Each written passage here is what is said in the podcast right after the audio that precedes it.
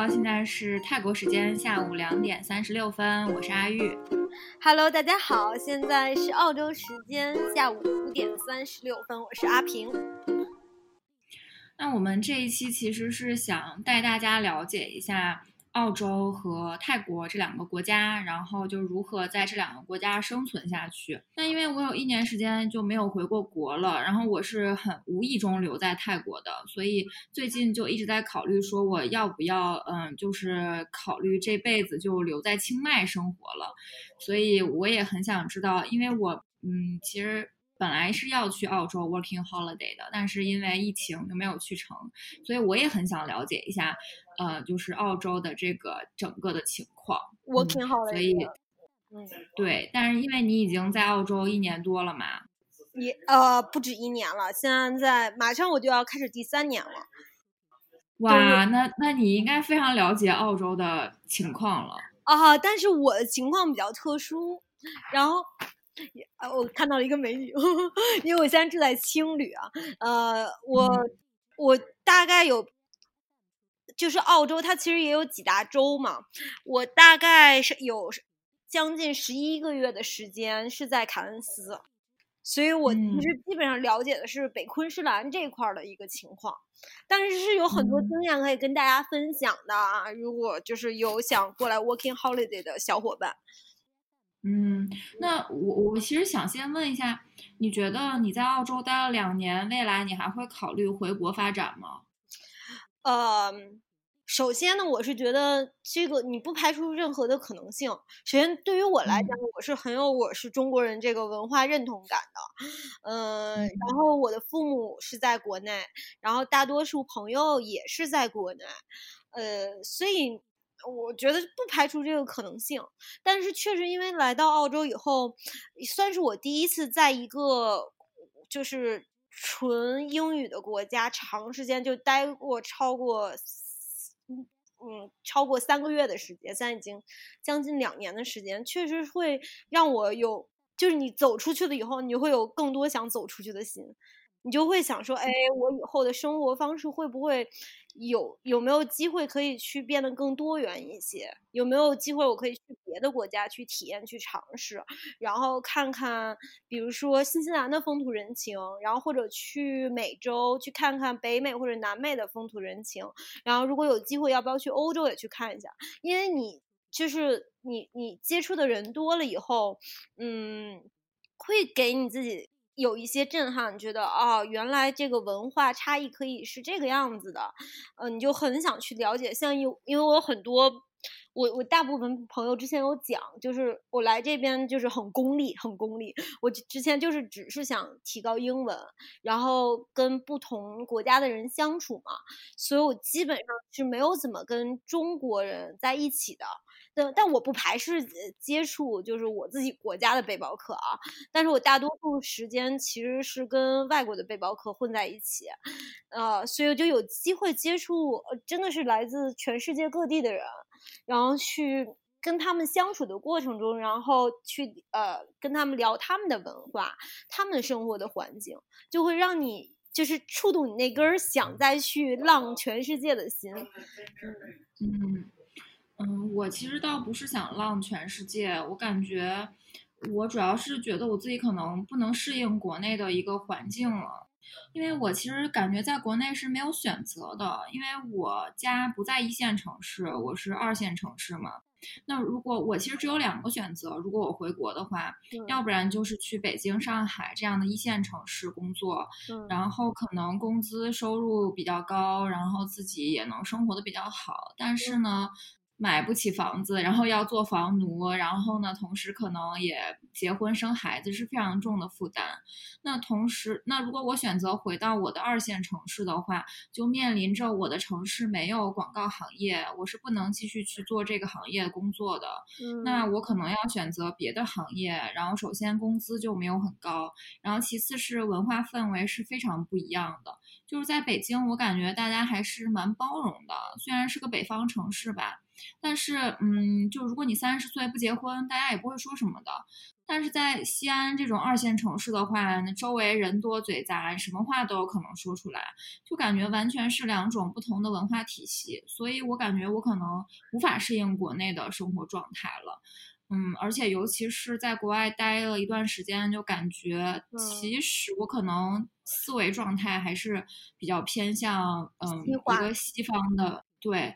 嗯，就可能比较还是想自由一点，然后所以感觉回不到国内了，所以一直就在探索说呢，未来我要去哪个国家生活，然后我要在哪个国家安定下来，嗯，所以这期节目其实我们我是想，就是可能有一些人跟我有一样的想法，就他们会想说，我不想继续在这个国家生活下去了，因为压力太大，那我想出去看一看。呃，然后不不想花太多钱，不想以那种读书的方式交巨额学费出去，有没有别的办法是可以在国外立足的？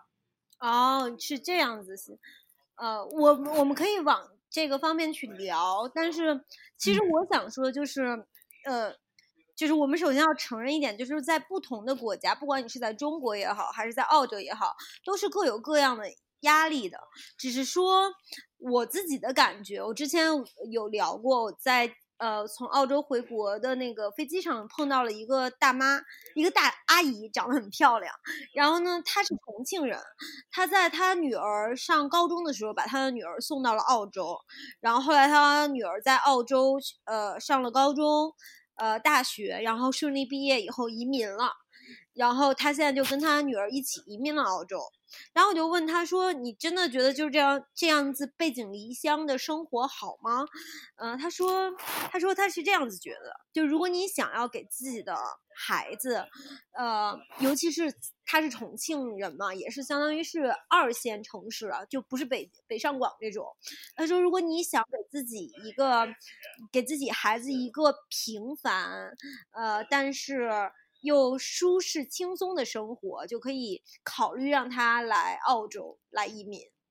但是我个人啊，我是觉得我我对就是国内是很有信心的。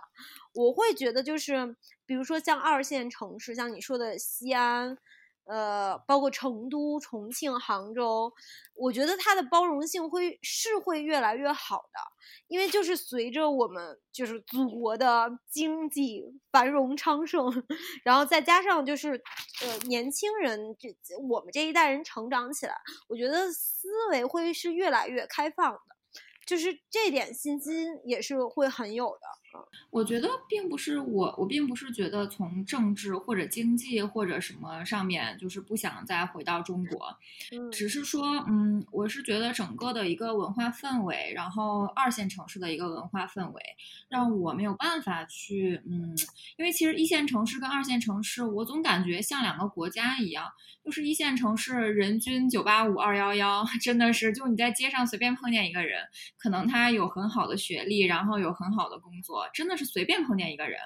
但二线城市就有大把的人可能都没有读过大学。当然，我并不是歧视说，嗯，学历高就一定怎么样。我只是觉得说，那，嗯，如果这样子的话，你的共同话题能跟你有共同话题的人就没有那么多。嗯，可能大家聊的问题就是不一样的，大家的视角也是不一样的。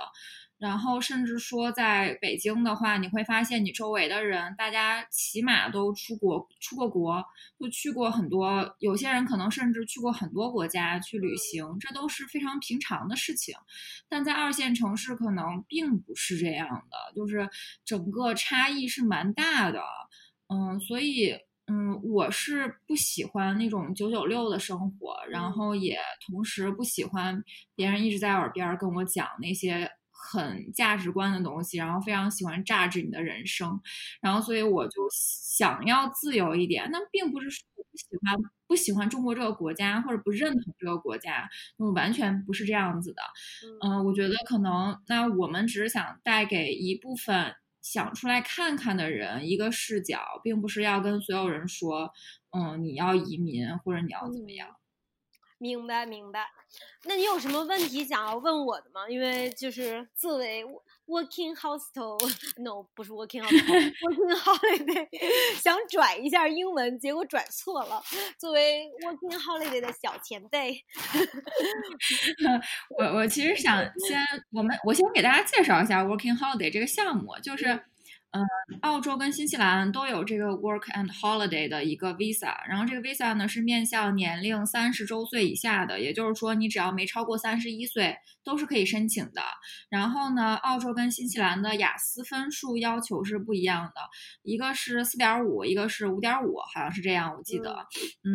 然后澳洲要求是比较低，就雅思四点五就可以过去了。然后可能你需要有一点点积蓄。但不多，就是几万块钱，两三万块钱。然后呢，人民币三万三万八左右是比较保险的，当时。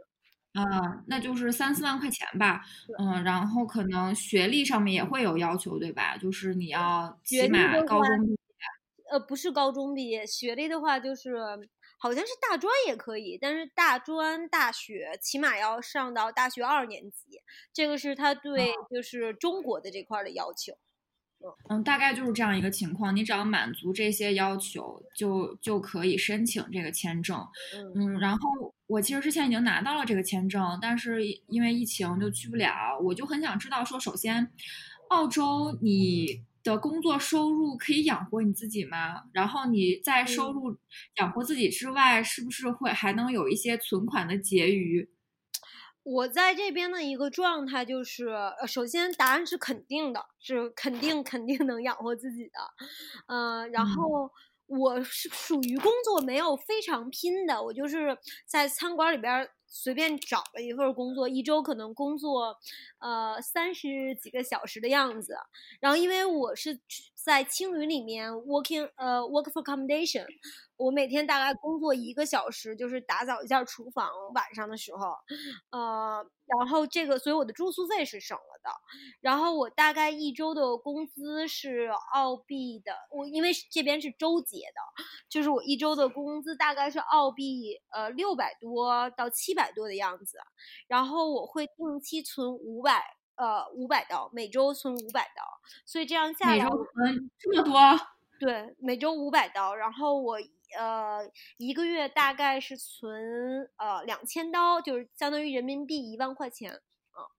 啊，那还挺挺多的呀。这个不属于，就是它不属于一个非常高的收入，因为我没属于那种就是非常拼的。我知道的有有些就是中国的小朋友，比如他去农场上班，或者他一下打好几份工，然后一周工作，嗯，一周的话大概能存一千刀左右。但你这样横向对比，其实是很不错的工作，因为你并不是很累，然后你做的又是一些不需要特别强的技术性的工作。对，然后而且，而且因为我是在餐馆打工嘛，所以我其实是一直在说英文的。我的老板是外国人，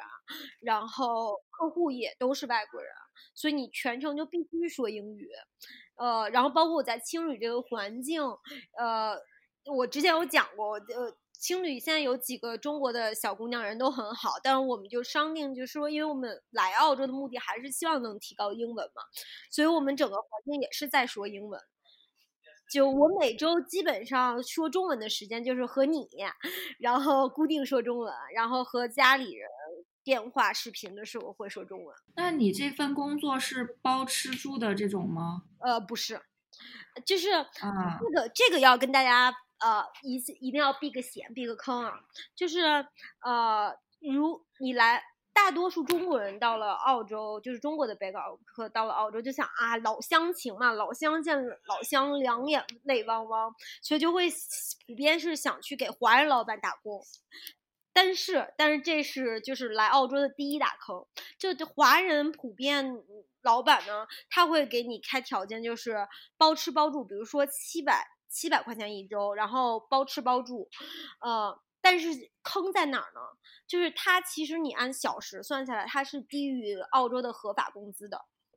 澳洲现在的合法工资其实已经就是合法的最低时薪，应该已经涨到了将近二十刀一周了。但是之前我有一百块钱，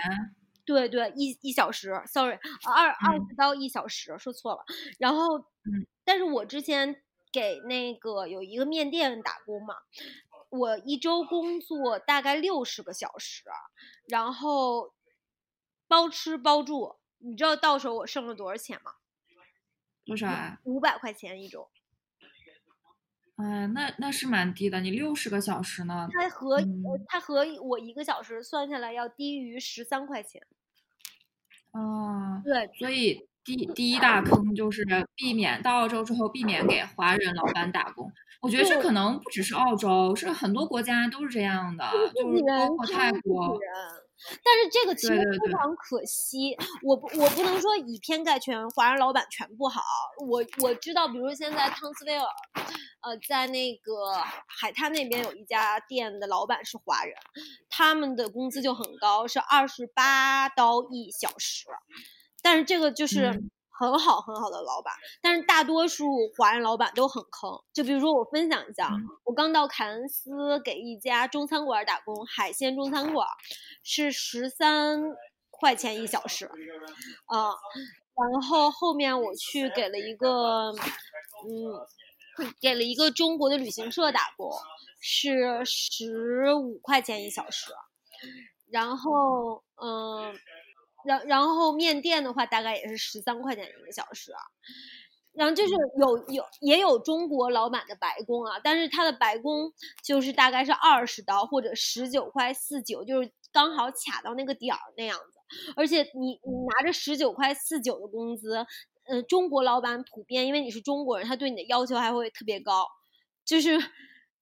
但但是你知道，正常的你在餐馆打工，它其实正常，因为它澳洲的这个时薪，它还要根据你的年龄和你实际的服务的那个工种来来看，它并不是十九块四九那个最低工资。就比如说我今年三十岁，我的最低工资标准大概是二十五到二十六左右，所以这边其实是有非常非常多的坑的。十九块四九，现在应该涨到十九块八几了。就是十九块八几的这个最低时薪，大家记住，它是一定是给全职或者是呃兼职，就是 part time 的。这个意味着什么？它会保证你的最低工时不小于三十八个小时，就是它澳洲这边它会保证你周薪的话，起码是要破七百的，大概七百多税前，然后你。你 casual 的话是二十六个小时，它不保证你呃是二十六呃二十六块几或者二十五块几，它给你这样的高薪是因为它不能保证你的小时，所以这其实是有区分的，就是一定要避坑，到底什么是真正的合法薪资？嗯，那工作好找吗？你如果想找是非常好找的，因为为什么澳洲会有背包客这个项目呢？澳洲的这个背包客项目相当于是一箭三雕，对于这个政府来讲，首先，呃，背包客能做能从事的工种，能集签的工种，就是它有集二签和集三签之说嘛，它是给那些就是这些工种是澳洲本地人不想做就或者不屑做的工种，比如说在服务行业、餐厅里面打工，housekeeper 是非常非常吃香热门的，在在做背包客的这个呃这这个工种里面，但是 housekeeper 说白了就是酒店的清洁工，或者就是就是做那个。做床啊，我刚才想，不知道为什么，我刚才想说做房事，就是就是做床啊，然后打扫那个就是酒酒店的这个工种，但在这边就是很吃香，因为呃澳洲本地人是不会做的，所以都是留给背包客了。所以他首先还有农场，就农场又脏又累这种活，所以他是首先解决了一个。就是背包客，呃，劳动力不足劳动力不足的这个问题。其次呢，他收我们的税，就是你背包客每挣一百块钱，你要缴的税是十五刀，亲们，十五刀是百分之十五，它其实是非常高的税。然后它这个税其实是补贴给政府，然后政府再去二二次利用，再去建设澳洲这个国家，呃。他普通的，比如说澳洲人，他的打税就你一般的普通同样的工种，他的税是百分之九左右，就已经很高了，所以你是能看到它之间的差距的。然后，然后其次就是这些背包客。呃，不管是中国的也好，澳洲的也好，那他总是要消费的吧？所以他其实挣了钱，再去大堡礁玩一玩，再坐坐直升飞机，再滑个伞，朋友圈秀一秀，环个澳，他其实这个钱最后又还给了澳洲的政府，就是嗯，从哪大家不是不是去工作的，是去呃环游澳洲的。但是呃，确实看，嗯，我觉得在澳洲的我遇到的中国的背包客，大多数其实是还蛮不一样的，就有有很少一部分人是像我想的，我觉得哦，我们在国内待了一段时间了，就觉得啊，那老娘不想。就是过以前那样的生活了，想去浪一下，想去看看澳洲是什么样子，想提高一下英语，接触一下不同的人。所以像我们这样的人，会更多的选择一个英文的环境去聚齐。但是有一些呃，有一些背包客不得不承承认，他就是二，在国内可能是二三线的那种，呃，大学。二三本，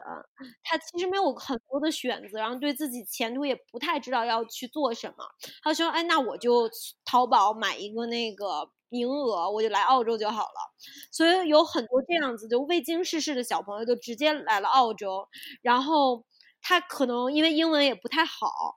就会一直在农场待，然后在农场呢，又是给就是大多数都是中国人，然后很多又是在给中国的黑心工头打工，所以他就是其实是这样的一个循环。但他们的好处就是，他很多这样子的小朋友们，他其实挣了很多钱的。然后我有聊过，就有有很多人，他刚开始来到澳洲。就是一直在做清洁，就是他一毕业了以后，相当于大学毕业以后，直接来澳洲做清洁，做服务人员，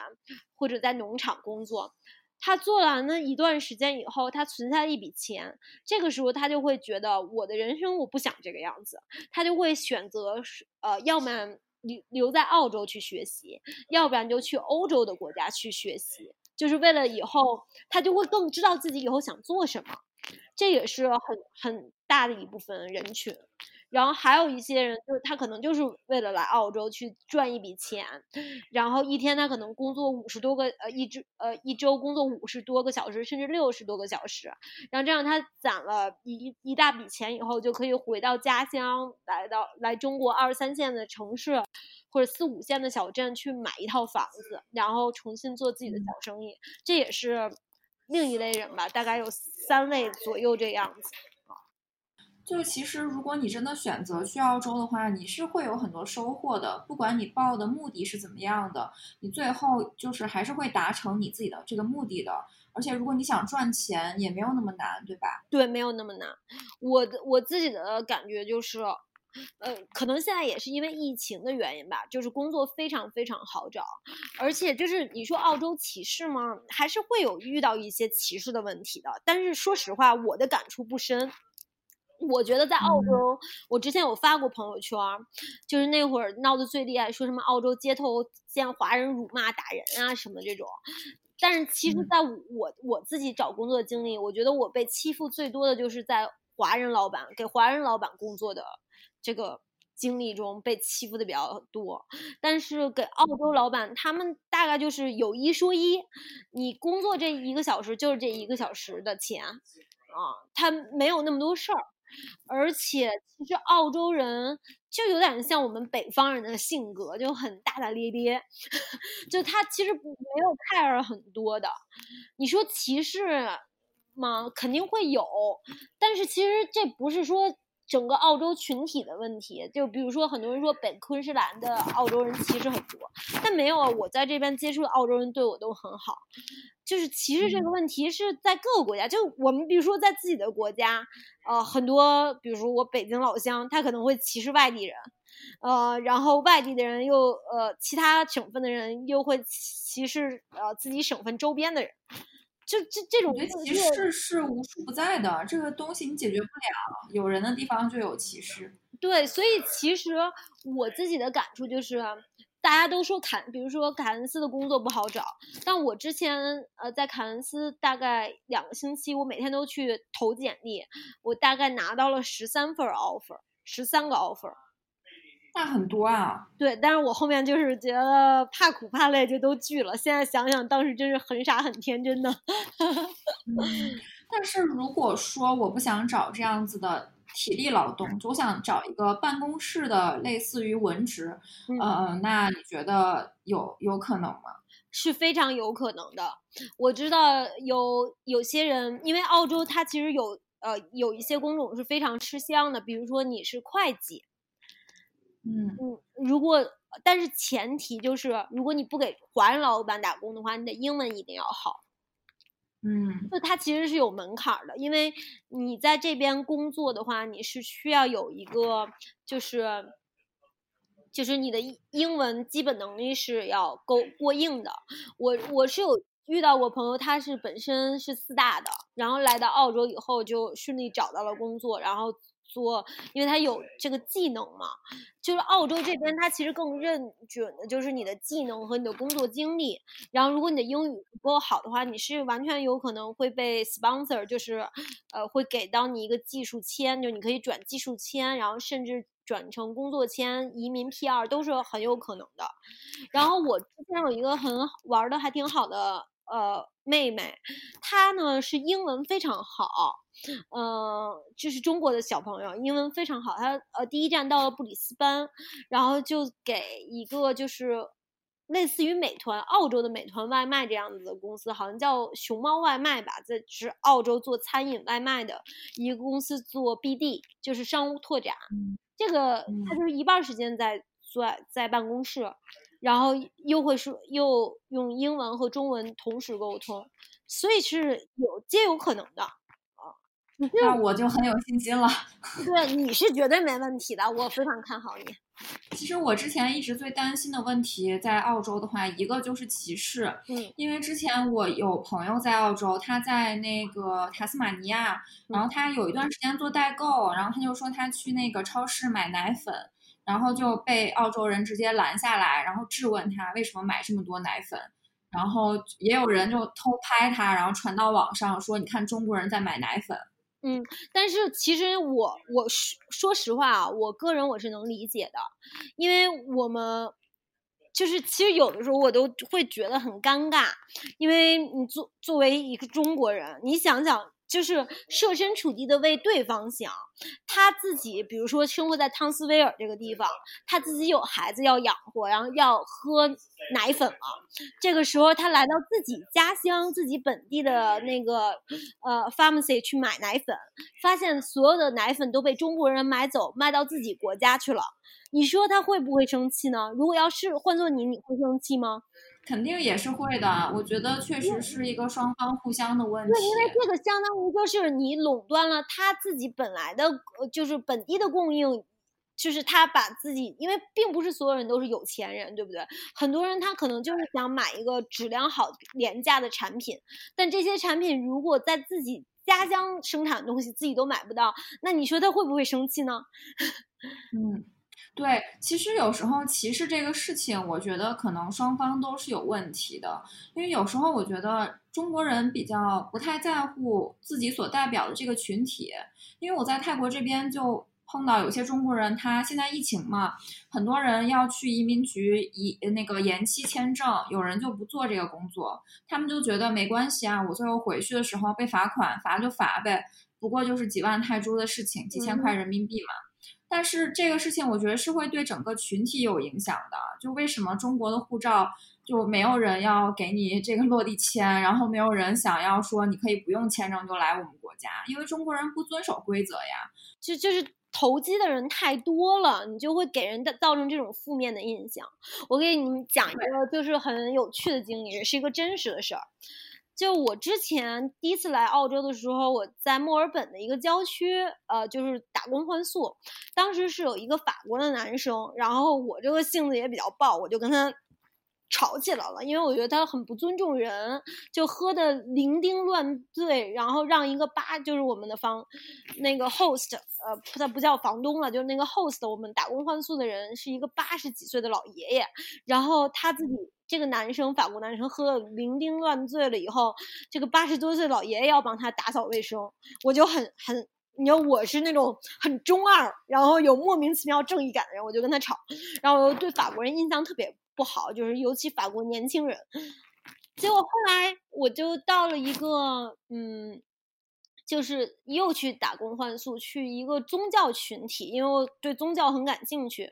刚才去去了一个澳洲的一个邪教组织去打工换宿，然后在那块又碰到了一个法国的姑娘，然后这个法国姑娘就属于工作特别靠谱，然后人也特别有爱心，爱护动物啊，保护环境啊，各种，然后跟她聊特别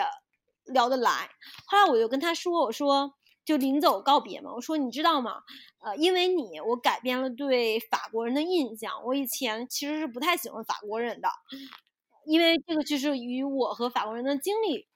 有关系嘛。后来他就很认真的跟我说说，平，你知道吗？其实因为你，因为认识到了你，改变了我对中国人的印象。因为我之前有去过中国，然后我也有接触很多中国人，我其实对他们印象是非常不好的。我觉得他们就是很 rude，然后就是不遵守礼节，然后莫名其妙。然后我就突然发现，其实你说这种歧视这个东西，或者这种误解，真的就是与你认识的人的经历是很很有关系的。就我觉得，作为一个中国人，我们。国家的文化，还有我们自己的民民族的这些经历，其实是有很多可以去拿出来炫耀的资本的。但是你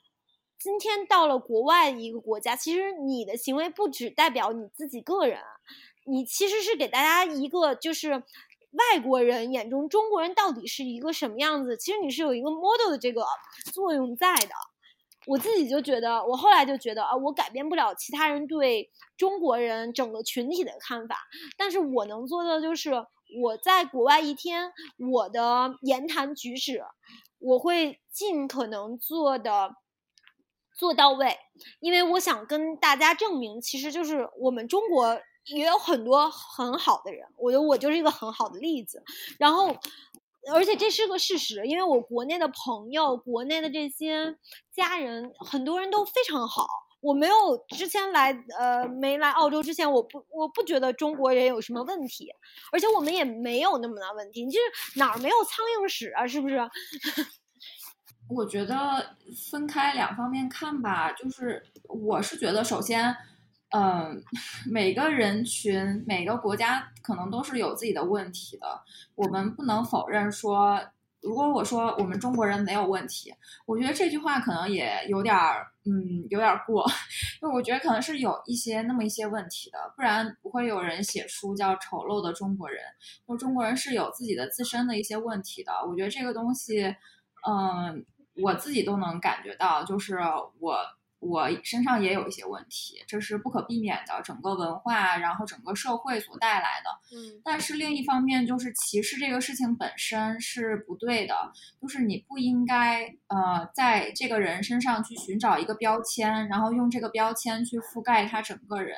在你没有了解这个人之前，你不应该说，因为他是一个英国人，所以他是坏的，然后因为他是一个日本人，所以他是好的。我觉得这种东西就不对，就是你只能说这个人是好的，而不能说中国人都不好。对的，对的。澳洲呃有很多微信群，就是华人的微信群群，然后。有一个人，他就是大概是类似的这个言论，他他从微博上找到一些信息，然后发到群里说：“哎，你看这个事情就只有中国人能干出来，就是能想到这么阴损的事情。”然后我就非常生气，我说：“你不是中国人吗？”他说：“我是啊。”他说：“但是我跟我我带了我澳洲到了国外以后，不会跟任何人说我是中国人，我从来都不跟别人说我是中国人。”然后我就炸毛了，你知道吗？然后我就说：“我说你如果真的不想。”当中国人，那你可以移民啊！你，呃，中国，我们我们的国家又不缺你这样的一个白眼狼。但是，但是后来我就又觉得，然后他他其实也拿了那个，呃，我记得应该是博洋老师、博洋先生的那个书吧，叫《丑陋的中国人》。哦。他拿他也是拿了这个做例子的，呃，包括鲁迅先生也会说中国有什么什么，中国人有一些劣根性。但是我非常想说的就是，哪个国家的人没有劣根性呢？作为人本身，我们就是有劣根性的。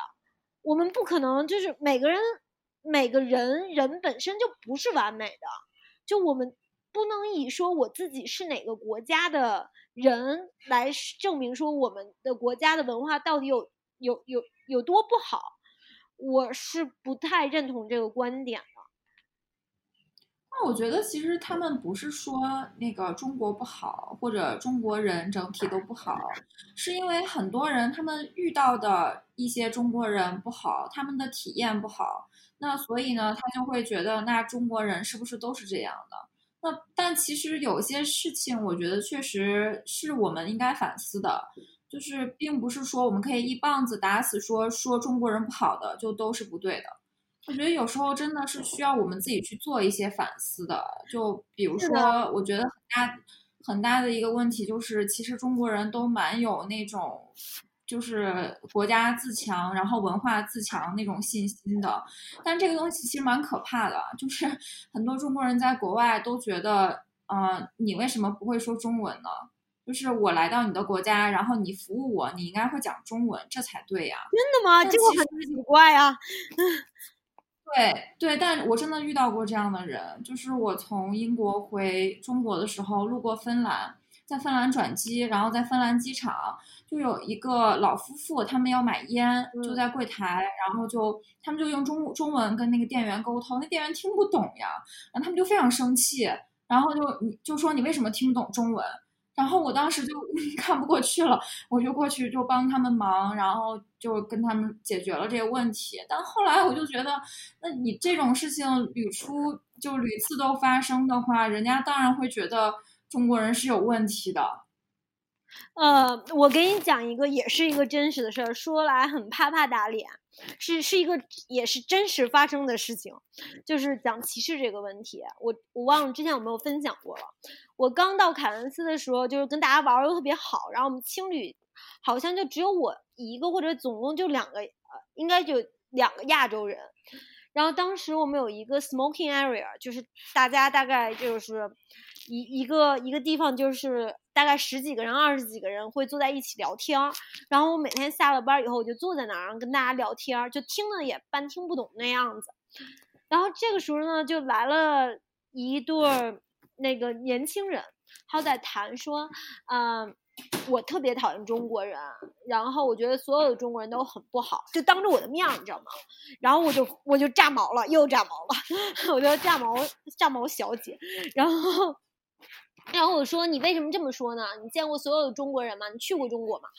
然后他又说那个啊，我就觉得中国人都很 mean。然后我之前去过中国，怎么怎么怎么样。然后后来我又说，我说我不这么觉得，因为你没有见过所有的中国人，你不能这样说。然后我自己就是中国人，我的家人都是中国人，我的很多朋友都在中国，我觉得大家都很好。然后我说你是哪里人？他说他是挪威人。我说那我现在也不太喜欢挪威人，呃。但是，但是接下来，接下来发生的事情大概就是隔了两天。我当时在一个马来西亚餐厅打工，然后我当时的状态还属于老乡见老乡，两眼泪汪汪，看到中国人就很亲切。然后我那天先是在那个 house 做 housekeeper 做了十个小时，呃不不是六个小时，大酒店的 housekeeper 做到第一天我就辞了，当时就是我。做了六个小时，辞了那一天，然后晚上我就过去帮忙在餐厅，所以就非常累。然后我做，然后当时有一对国内的年轻的情侣，他们在点餐，我就帮他们点餐。点了以后，我也不知道为什么，因为太累了，就忘了把这个，就是他的这个单子给到厨房了，所以就没点上。你知道吗？所以他就等了二十分钟，他就他们就问说你的那个吃的呢？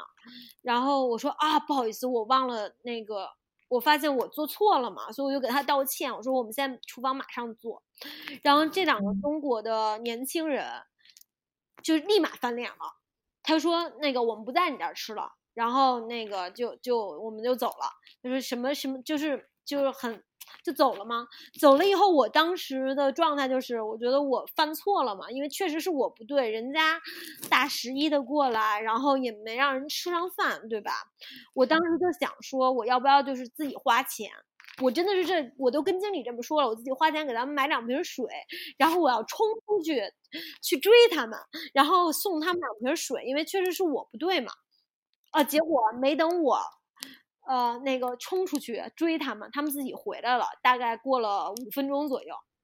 回来以后就在餐馆中间站着，然后就我说那个不好意思啊，又给他们道歉，然后说那个你经理呢？我们要找你的经理谈话。然后我又去找这个经理了嘛，然后呃，经理来了就说你什么呃是什么问题呢？说那个呃，我现在已经是晚上八点了，我们所有的餐厅都关门了，我们吃不到饭。他用中文说的嘛，因为经理是台湾人，说我们我们吃不到饭，那个我们我我们得在你这边吃饭，呃，然后免费。然后，然后，然后经理就懵了，经理就说不可能给你免费，我们最多给你打九折，打八五折，最多最多的了。为什么要给你免费呢？因为晚了二十分钟嘛，正常等餐可能也要半个小时啊。然后就是这种状态，你知道吗？后来我哭了半天，我觉得为什么要这个样子？这你知道我给。同样是，比如说外国人，你给他去上餐的时候，如果你上错了或者什么，他会说啊，It's okay, you're you're doing a good job, no worries, no worries, it's okay, you're all right. But，但是但是你换的做中国人，或者是很多华人来讲，就那个趾高气昂的样子啊，就真的很令人作呕。就我我有遇到过那种大妈团，就我去给他送水。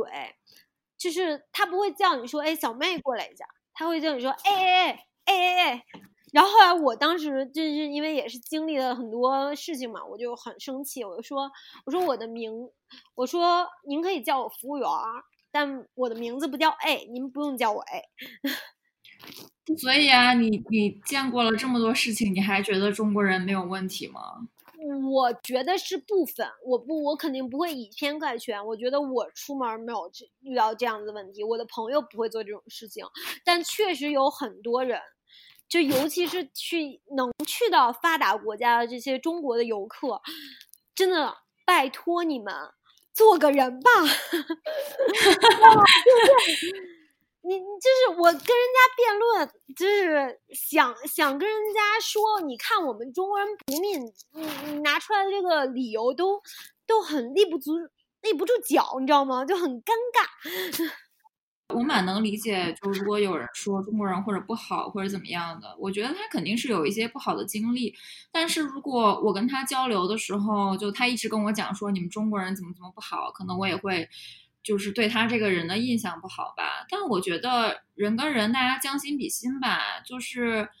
交流的时候不需要提到说我是哪个国家的人，就有时候我可能跟人交往都不会先问说你是哪个国家的人，除非真的没有话题了，就是想聊一聊那个我有没有去过这个国家，但是我都不会讲说你们国家人怎么样，我觉得这是非常危险的一个话题，就是有时候可能真的跟人交往不需要。就是先去贴标签，说啊，他是个日本人，所以他一定很有礼貌啊；他是个韩国人，所以他应该说话很大声。我觉得这种标签可以先放弃掉，就是我们先去了解他是一个什么样的人，然后再说吧。对，我觉得是这个样子。我觉得歧视就是会无处不在的。我觉得这个问题就让大家自己去权衡，然后自己去思考要不要来澳洲吧。嗯，那我还想问一下，那房租贵吗？房租呢？呃，其实你跟国内的一线城市其实是差不多的。说实话啊，因为我的我我是比较特别，我是没有在那个 share house 住的，我一直都是打工换宿，所以基本上我是没有就是租过房子的。但是我身边有一些在 share house 住的，大概就是一周呃一百一百五左右。在很好的位置，但你想，如果你一周是一百五，然后块钱，八百块钱，一一天大概二十块钱左右的样子，就是你一你每天八。周八百人民币一周，一个月差不多就三四千块钱嘛。这个这个对对，其实你你知道我之前在北京，所以我家在北京，但是在北京郊区嘛，所以我之前上班在九仙桥上班的时候，我是在那个呃花家地租的房子，我当时是一人一间租的自如的房子，两千五百块钱一小间。这边你大概两千五百块钱一能租的房间是自带卫浴的。然后那其实很宽敞的，对，然后基本上你随便打打工的话，一个月也能赚个一万多人民币。然后呢，按这个房租来说就不算贵，不算贵。这边我觉得就包括吃的东西，我刚开始觉得好贵啊，吃一包花生豆，妈的要我不好意思，吃一包这此处有逼，然后就是吃一包花生豆大概要人民币四十块钱左右，就好几刀，嗯。但是问题就是，其实你你的你挣的也多。如果你是拿澳洲的你挣的那个钱去换的话，比如说我一周大概我属于比较能吃的，我一周花一百刀去在我吃上，但其实我还是绰绰有余的。但正常就是稍微省一点，一周花个五十刀，你一天可能基本上大概。比如说工作六个小时，你你你挣一百二十块钱，那你一天五块钱吃饭，呃嗯，五块有点少啊，呃大概是二十块钱吃饭，如果自己做，然后二十块钱呃房租或者二十五块钱房租，那你剩下的钱其实全是自己的。嗯，那你吃饭这一百刀是在外面吃呢，还是自己做呢？我是这个样子，就是。呃，我大多数时候是自己做的，因为自己做，说实话更有营养。澳洲的那种西餐我也不太吃得惯，嗯，然后我吃的也是比较好的。这边蔬菜很贵，肉很便宜，我基本上都是吃蔬菜比较多，然后会营养比较均衡。然后同时，我每周大概会有一两次是在外面吃的，外面大概就是一顿三四十左右。嗯。那也不算贵，那嗯，就是如果我比如说我没有驾照，那么我在澳洲是不是出行就会不太方便呢？就你出门的话，一定要自己开车吗？我也是，我有驾照，但不会开。但是我到目前为止没有遇到过任何问题。我对我给大家的一个提示啊，因为大家出来是以一个背包客的状态出来嘛，呃，不管你是和中国的背包客一起混，还是和外国的背包客一起混，总有人也是会，总有人也是会开车的，你知道吗？这个时候你就可以碰车了呀，然后包括你在 Facebook 上，因为澳洲这边很流行 road trip 嘛，公路旅行，其实是有很多人在招公路旅行的，大家只要去 share 油费就行了。那你日常出行，比如说我今天我要去一个公园，我就想自己去，或者我就想去买菜，我自己去，那这种情况下你没有车怎么办呢？我上班的地方离我住的地方是走路五分钟。然后你你澳洲，因为我在小不算小镇吧，但是在镇上住，其实到各个地方是非常方便的。嗯，但是它没有公共交通，对吧？有公共交通啊，就是你城市里边会有那个公交车，像比如说像像汤斯威尔这个地方，呃，你会是需要去坐一些嗯公交车才能到一些嗯叫什么商场。但但我的状态就是我在哪儿都有朋友，所以我总是能蹭到车。但我也有也有朋友，就是小伙伴比较腼腆的，他就自己坐公交车。呃，公交车的话大概是六刀左右，五刀左右，就合人民币三十块钱。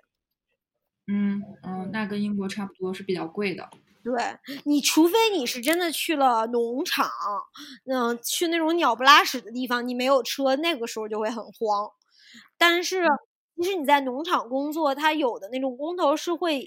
因为他要接你嘛，工头是有车的，你是总能找到车的，所以这块是完全不用担心的。那就是我知道有很多去澳洲 working holiday 的人，他们这一年可能就花一两年时间就把澳洲游遍了。那就是你有没有想要这样子的想法呢？这就是为什么我现在还在澳洲的原因呢。我之前本来是疫情前啊，就是澳洲的疫情前，去去年的三月份本来是想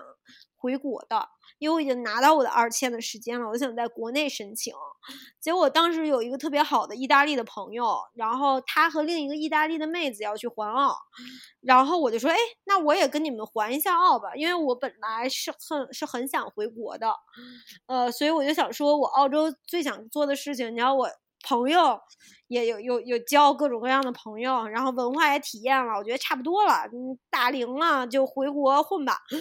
结果我就说，那我就跟你还一下啊。结果最后人家困到了巴厘岛，然后就回意大利了，然后我就留在澳洲了。所以环澳这件事情是我肯定会做的。那我其实也没有什么别的问题了，基本的情况我们也都介绍完了。你还有没有一些想跟大家说的一些小的 tips？呃，其实有很多，就比如说，呃，因为其实中国人来澳洲，如果后面因为疫情结束了来开放的话，是有很多优势的。因为中国这边很游客还是很多的，所以很多，比如说像 casino 就是赌赌场，嗯，或者是。嗯，一些旅游行业大堡礁，他是很希望招中国人的，所以这个时候希望如果在国内的小伙伴，如果你想来澳洲，建议大家首先是参加一些国内的英语角，然后还有之前我们有一期节目介绍怎么学英语，去听一下那个节目，然后提高一下自己的英文，这是第一点，因为这样子的话，嗯，你如果你的英文本身是有优势，你敢说了的话，你。找工作是很容易的，其次就是如果你在国内有机会去学一些技能的话，去学一些技能，这些比较吃香的技能有什么呢？厨师是一个非常非常好移民的在澳洲的专业。如果你会炒菜，嗯，就是有厨房的工作经历，是有非常大几率拿到那个 sponsor 的。第二就是去学一下咖啡，如果喜欢喝咖啡的小伙伴们，澳洲是很需要咖啡师的，嗯，然后第三，嗯，咖啡师、厨师，哦，大堡礁是非常，就是建议大家去体验的，所以如果你有机会拿潜水证的话。去拿一个 advanced 的潜水证，这样子的话，你是很有几率、很高几率可以在船上工作的。船上工作就是免费游大堡礁，包吃包住，呃，没有包住，但是包吃，然后整个的那个薪水也挺高的，而且是非常有意思的工作经历。嗯嗯。还有别的吗？啊，还有还有就是落实到找工作的 tips，啊，澳洲的话，你的找工作的简历，很多外国人会跟我说你要能吹牛，但其实并不是，呃，还是尽可能的诚实会比较好。但是，呃，这边跟其他地方不太一样，就是你是需要去面投的，尤其是你去餐馆或者因为是。呃，甚至是 housekeeper 的这个工种，你需要拿到你的简历，去直接走到那个餐厅。比如说，你们今天面服务员的工作，你要到餐厅里面找到他的经理，去秀自己，去跟经理聊。这样子，你拿到工作的几率其实要比那个网上海投拿到工作的机会要高很多。所以，他其实澳洲的招人更多，其实看是不是。首先，你是不是有这个类似的工作经验？呃，如果你没有这个工作经验，其实也没有多大关系。你的态度诚恳，然后跟经理去直聊，要敢说，这个真的很重要。而且，其实很多澳洲的老板他是很喜欢招中国人的。为什么？因为中国人很能吃苦，然后我们。我们中华人民族的传统美德就是吃苦耐劳嘛，所以其实很多中国的小伙伴，他其实拿到很好的声誉的，就是他做背包客的时候给老板打工是很忠诚，然后也没有那么多事儿，也不太会偷懒的。因为我泰国的部分特别少，我就加在这期节目最后大概说一下泰国情况。嗯，那泰国其实如果你不会泰语的话，你在这儿唯一能做的工作就是中文老师。然后中文老师的需求是非常大的，从曼谷到清迈，整个泰国各个地方都需要中文老师。但是呢，工资不高是真的，就是大概工资水平就是六千五六千人民币吧。嗯嗯，但是泰国消费低啊，这样子的工资水平，其实在泰国可以过得非常好，因为本地的泰国人正常他们一个月就是三千人民币左右这个样子啊，所以其实你已经对，就是这这个工资已经算非常好的工资了。对，因为物价很低，嗯，对，物价非常低，大概就是国内五六线城市的三分二分之一吧，这个样子。嗯嗯，然后。泰语呢非常好学，就是首先它是一个拼读的语言，就是只要你知道元音跟辅音每个字母读什么，你就能把这句话读出来。然后呢，其次它的语法非常简单，跟中文一模一样，就是没有任何的时态。嗯，就是比如如果说你要表达说我去过了哪里哪里，就跟中文一样，中文加了，泰国加辽，然后呢就是跟中文一模一样的语法，所以中国人学泰语特别好学。然后我觉得泰国最大的优势，清迈吧，最大的优势就是中国人多，就这个地方大概有一千多妈妈带着孩子来读国际学校的中国人，然后呢。对，然后不止于此，还有很多华裔的后代都生活在清迈跟清莱这两个城市，所以如果你不会泰语，你英文也不太好，那你在这儿也能生存下去，就是没什么问题的这种。你给我们说下你的泰语吧，阿玉。我不太，我不太会，我就我就一点点，就什么吃饭了没？怎么说？对，萨瓦迪卡，吃饭了没？给你烤羊，就是吃了没？然后你要没吃，就是羊麦给，就是我还没吃，就跟跟中文的语法简直就一模一样。嗯，呃，嗯，然后呢，就是因为中国人多嘛，所以基本上我觉得，如果你想在这里待下去，然后想长期的留下来，问题都不大。可能唯一的就是签证问题。签证的话很好解决，呃，因为你可以基本上可以算是在这儿可以买签证。就只要你办学生签，或者你去做一个长期的旅游签，问题都不大，一年大概也就是几千块钱人民币吧，就可以买到这个签证。嗯，所以泰国其实是一个比较好留下的国家，但是这边就是一个养老的状态。如果你现在已经工作什么的也不想做啦，想要退休养老，那么清迈是个非常好的地方。但是你要考虑的是，首先你可能你的下一代在这里是没有办法接受特别好的教育的，哪怕有国际学校，跟国内的国际学校对比的话，差距也很大。然后第二就是可能你在这里赚不到特别多钱，嗯，除非你已经在国内有了产业，然后有了自己的一些积蓄，那你过来的话问题不大。但你想在这边赚到大钱，然后以后给自己养老，是有一些些问题的。嗯，大概泰国就是这样子。嗯嗯，挺好的。我我当时听你讲你在泰国当中文老师，首先我是震惊的，然后后面因为我去过清迈那个地方嘛，就觉得还是非常非常好的经历的。就是我我觉得人生嘛还是蛮重要，就是有不同的经历，然后有尽可能的扩扩宽，就是自己和这个世界接触的可能性的，这是我自己个人的观点啊。所以。其实还是挺建议大家，如果有机会，可以去 working holiday 或者到其他国家去体验一下不同的生活的。就就就即使是 gap year 也是一个很很好的事情。因为我以我个人的经历来讲，我今年去 gap year，我前两年去 gap year，我大概是我二十八岁的时候。然后我其实是非常想跟自己年轻的时候，可能二十几岁或者二十四五岁的时候的自己，甚至十几岁的自己，可能十七八岁的自己，嗯，我是很想跟自己说，应该那个时候如果有机会就出来吧。因为为什么不不一定说是为了移民啊，更多是为了在我们有机会去做出选择，高考或者选自己的专业的时候，其实我们是属于懵懂懵懂懂的。这个其实很可笑，讲来啊，就是我们其实是并不了解自己真正想做什么，对这个世界是没有任何认知的。我们可能在选专业的很多时候就是随波去逐随波逐流了。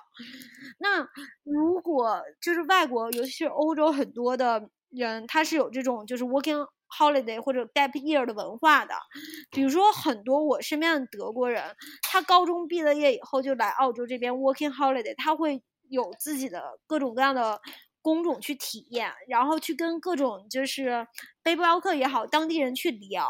然后在这个过程中，他更加了解自己想去学什么，然后他回国去申请和他自己想要学未来对自己人生有一定方向以后去去学这个方向，我觉得是是很不一样的，你知道吗？嗯，但是现实考虑的话，其实我不建议普通的中国人去做这样的选择，因为首先十七八岁的时候，嗯，我遇到的很多外国人现在在清迈的，很少有年轻人。如果有年轻人的话，他接触了这个城市，然后发现，嗯，他以一个外国人的姿态是很容易在亚洲城市生活下去的，他可能就不会想再回到自己国家或者去别的国家读大学或者读研究生了，他会觉得学习是没有用的。我觉得有些人可能在这样子的过程中，因为你十七八岁，你其实还完全不成熟呢，你根本没有见过这个社会是这个世界是什么样子的，你出来打工可能很容易就会觉得。我好像不需要文化知识，我就可以生存下去。但我觉得大学的通识教育对于中国人来说是非常重要的。而且其次就是普通的中国家庭的话，普通小孩可能十七八岁时候英文也不是特别好，就是他要出去打工，然后去做这些体力劳动的话，可能会觉得，嗯，我是不是可以一直做这样的工作做下去？但我告诉你，你三十多四十岁的时候还能继续做吗？可能那个时候你没有办法做体力劳动了，你要考虑说你怎么样通过脑力去，嗯，做好过好自己的生活。所以我觉得可能那年轻人十七八岁的话，我还是建议你思考好自己的人生方向，在国内想好，嗯，未来想做什么，然后锤炼好各项技能，再往外走。这个时候你的人生会容易很多。但是你要敢于做选择，敢于去改变，我觉得是很重要的。嗯，是的，我也是这样觉得。我其实想跟大家说，因为有些人会问说，如果我英语不好，我能不能在国外生存下去？能。我很想说，能是能的，但是我还是建议你说，一定要把英文学好，然后再考虑出国这件事情。就是因为你不会一辈子干体力劳动，然后你也不会，你也不能。然后呢，就是如果你英文学得好的话，你的机会会更多一些，你的路会更宽。但学英文这个事情，并不是说你一定要出了国才能学，你在国内一样是可以学得很好的。甚至我知道很多人，他们没有去上那种非常贵的英文课程，依然把英语学得特别好了。这个东西一部分就是真的是天赋，一部分就是。后期后天的努力，然后找对方向，找对路子。嗯，我同意的。呃，但但是我也有点不同意啊，因为我英文来的时候没有很好。但大家一定要对自己的英文有信心，学是肯定是要在国内能学尽量学的。但是你来到澳洲或者你来到其他的呃任何的外国，就除了日本以外，你说英语的国家，呃，你的英文会自然而然越来越好的。这点是要有信心的，嗯嗯，但是你在国内的时候不算英文很差啦。有些人他雅思考四分、三点五，你让人家怎么办？我的雅思是六点五，所以这是一个就是基础标杆了。跟大家说一下，大概就奔六到六点五去努力一下就没问题的。我觉得起码在国内要把雅思考到六分、六点五，你再考虑出国吧。对对，因为我遇到太多人，我觉得很可惜，就是他在国内可能考了一个擦边球，四点五五五五点五五的样子，就是总分，然后他就来到澳洲以后，因为就是在这样子的一个条件下，他可能就只能跟中国人混，所以他其实就是陷入了一个死循环。就真的没有那么好的深入的去体验到澳洲的这个文化，然后因为一直在跟国内自己人混嘛，所以又一直在说中文，所以的英文是提高不了的。然后之前又分享了有很多华人的黑工头嘛，黑心工头或者黑心老板，所以就又领着相对低的收入，做着相对高的工时，然后就整个是一个非常非常不好的恶性循环。所以就是非常建议大家在在广告植入下听一下我们之前聊的那个怎么提高英语的那一期。嗯，对，就是我觉得你的能力决定了你的人生体验吧，所以就是先好好的把自己的能力提升，然后再去想我要去做什么样的体验，就是你的努力是最重要的。对的，对的。非常非常重要。那好，那今天就这样，完结撒花。好，拜拜，大家，下次见。下次再见。